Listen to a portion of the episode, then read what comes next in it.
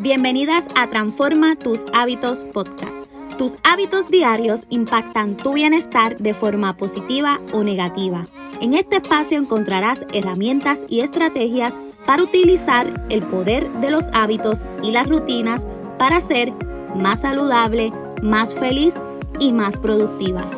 Mi nombre es Mariangeli Alvarado, educadora en salud y quiero acompañarte a transformar tus hábitos para que puedas alcanzar todo lo que deseas para tu vida. Hoy te voy a mencionar seis errores comunes al desarrollar hábitos.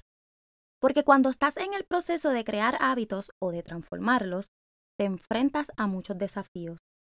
Identificar posibles errores y sus soluciones te ayudará a tener la mejor oportunidad de desarrollar los hábitos que deseas y hacer que se mantengan.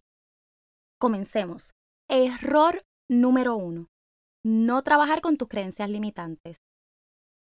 Las creencias limitantes pueden impedirnos hacer cosas importantes porque pensamos que no podemos o no debemos hacerlas.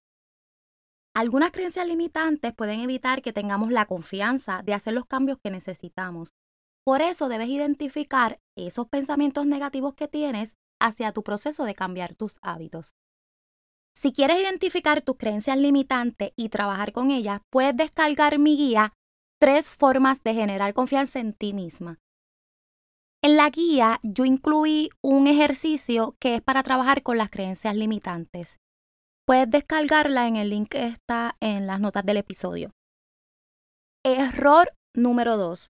No identificar tus hábitos claves. Los hábitos claves son esos que te ayudan a formar otros hábitos tienes que identificar cuáles son esos hábitos claves que te ayudan a hacer otros hábitos, pero estos pueden ser positivos o negativos. Si transformas un hábito clave negativo, te va a ayudar a transformar otros hábitos negativos. Y si creas un hábito positivo, igualmente te va a ayudar a crear otros hábitos positivos. En el episodio número 3 te hablé sobre cuatro hábitos que te cambiarán la vida y también abundé más en lo que son los hábitos claves. El error número tres, tratar de eliminar o crear varios hábitos a la vez. Es bueno estar consciente de los hábitos que debes eliminar y quizás lamentablemente sean varios, pero no debes tratar de eliminarlos todos al mismo tiempo. Al igual que no debes tratar de crear muchos hábitos a la vez. Esto puede hacer que te canses, que te abrumes y que te des por vencida. Es mejor concentrarte en un hábito a la vez y cuando ya esté creado o transformado, seguir con el siguiente. Error número 4. Comenzar a lo grande. Es bueno estar muy entusiasmada con cambiar malos hábitos y crear buenos hábitos. Sin embargo, no debes comenzar con actividades grandes.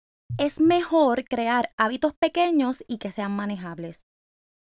Si comienzas con actividades grandes, puede ser agotador e incluso incómodo. El simple hecho de pensar en el proceso te hará sentir desmotivada y más propensa a posponer las cosas. Pregúntate cuál es el paso más pequeño posible que debes dar para desarrollar el hábito. Por ejemplo, si tú quieres comenzar a realizar ejercicio, puedes comenzar con 15 minutos al día y luego vas aumentando 30 minutos y una hora. En muchas ocasiones te va a pasar que vas a sentir que tienes el tiempo o la energía para dedicar más tiempo. Pero al tener el plan de 15 minutos te va a ayudar a que comiences y no tengas excusas. Error número 5. Enfocarse en los resultados.